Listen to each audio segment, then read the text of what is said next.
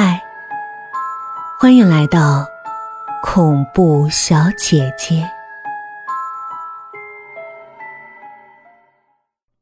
小林给朋友打了电话，告诉他已经接到李梅了，不要挂念。晚上，曼丽小声对小林说：“我看这个保姆比以前那几个都顺眼。”早上。小林和曼丽吃过早饭，都去上班。中午他们都在单位吃饭，晚上才回来。白天，李梅带小孩在家。小林的儿子叫高可祥，快一岁了，还不会说话。几天后，小林和曼丽发现这个李梅是个很难得的保姆，没什么毛病。他不像第一个保姆那样懒，平时他很少歇息，很少发呆，一直在忙碌，干活也麻利。他不像第二个保姆那么笨。令小林惊讶的是，他做的饭菜竟然很好吃，而且各种菜系都能来两手。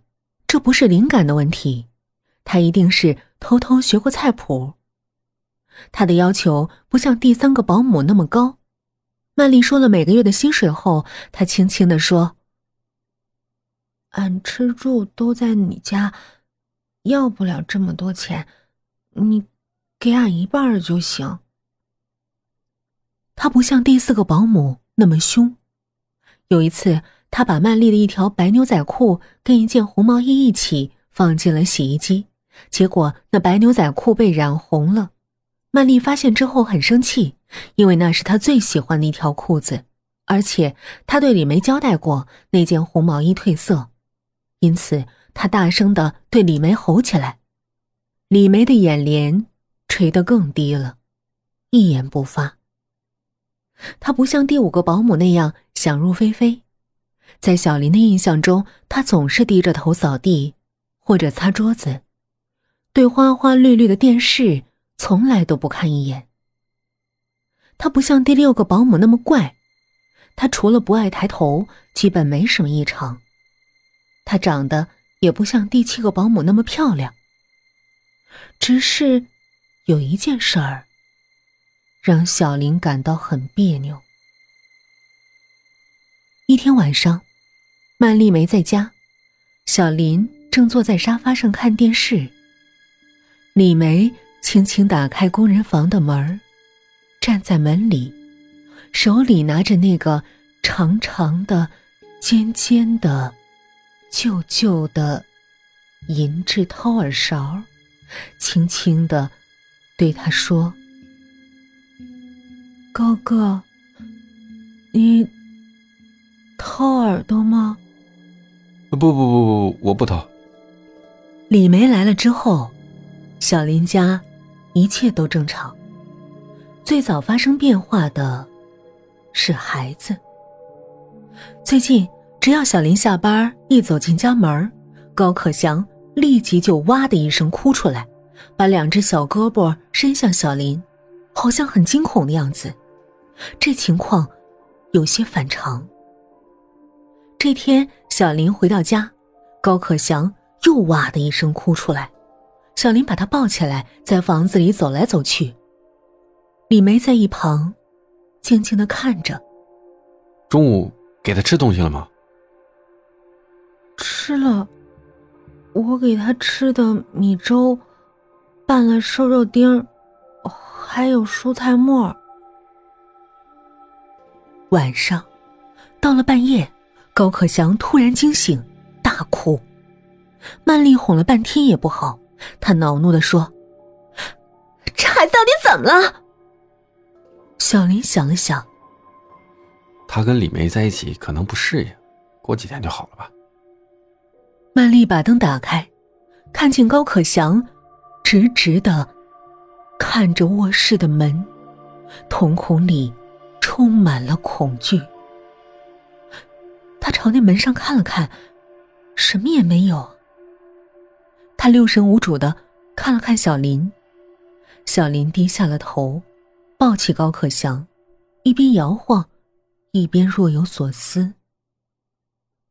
李梅起床了，她敲响了门，轻轻的说：“曼姐，我来哄她。”啊，不用，你睡吧。门外就悄无声息了。高可祥哭了很久，直到筋疲力尽，才睡了。小林在单位整天没事干，天天上网。他的网名就叫小林。他喜欢到一个聊天室聊天经常聚在这个聊天室的人年龄大多在三十左右。他们很喜欢这个聊天室的风格，很实在，不浪漫。比方说，别的地方聊的可能是男人和女人对待感情的区别，这里聊的就是男人和女人。大脑构造的区别。几天前，小林在这儿认识了一个女人，她叫莫路依萍。两个人聊得很投机。先是小林跟他打招呼，他用半个括号和一个冒号做了个笑脸。你好。你好，我怎么一上网就能看见你？你的工作跟电脑有关吗？不是，我在电影厂里混事儿，坐办公室的，茶水、报纸、聊天，这些就是我工作内容。你是厂长？不是，我是给厂长倒水的。副厂长？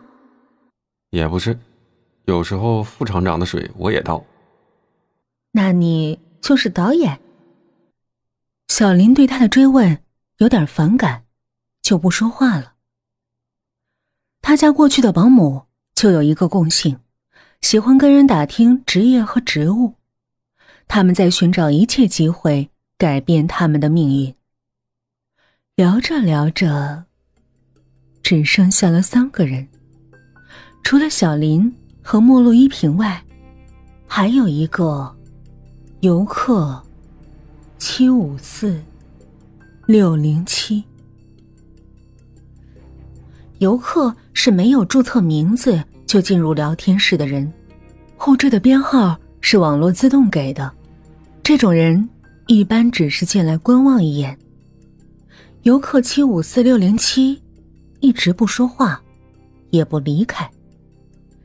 小林和莫路依萍海天阔地的聊着，最后谈起了人生。所有人都在撒谎，但是没有一个人挑破这层窗户纸。指什么？全人类都在掩盖人性中假的、恶的、丑的东西。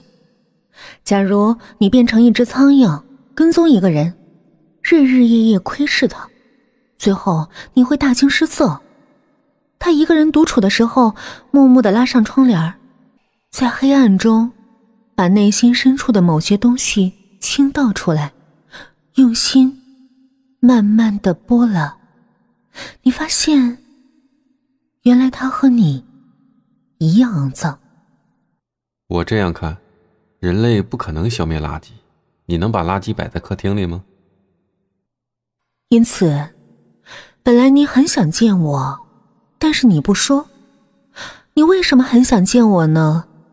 你更不会说，跟一个成熟的女人，或者说，跟一个哲学的女人聊天最累，也最简单。在这个问题上，我沉默吧。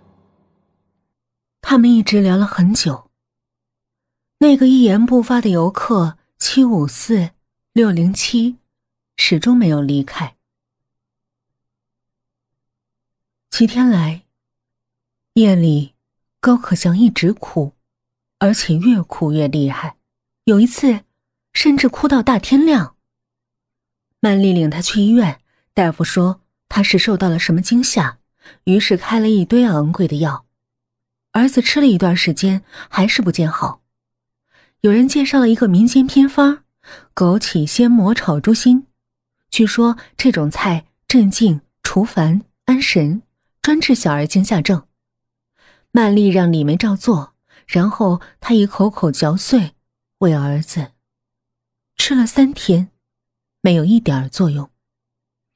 曼丽又想起那个土办法，在电脑上敲出这样几行字：“天黄黄，地黄黄，我家有个夜哭郎，过路君子念三遍，一觉睡到大天亮。”然后他打出几份让小林贴出去。小林拗不过老婆，就在夜幕中贼眉鼠眼的溜出去，像贴违法小广告的人一样，把那几张符贴在了小区的墙上。也许根本没有君子念三遍，也许这个符根本就没效果。反正高克祥到了夜里，还是哭闹不止。李梅。又敲响了门。曼姐，我哄他吧。曼丽很烦躁。去去去，这没你事儿。李梅就没有声息了。曼丽突然对小林说：“我怀疑他给这孩子施了什么妖术。”小林的头皮一麻：“你别胡说。”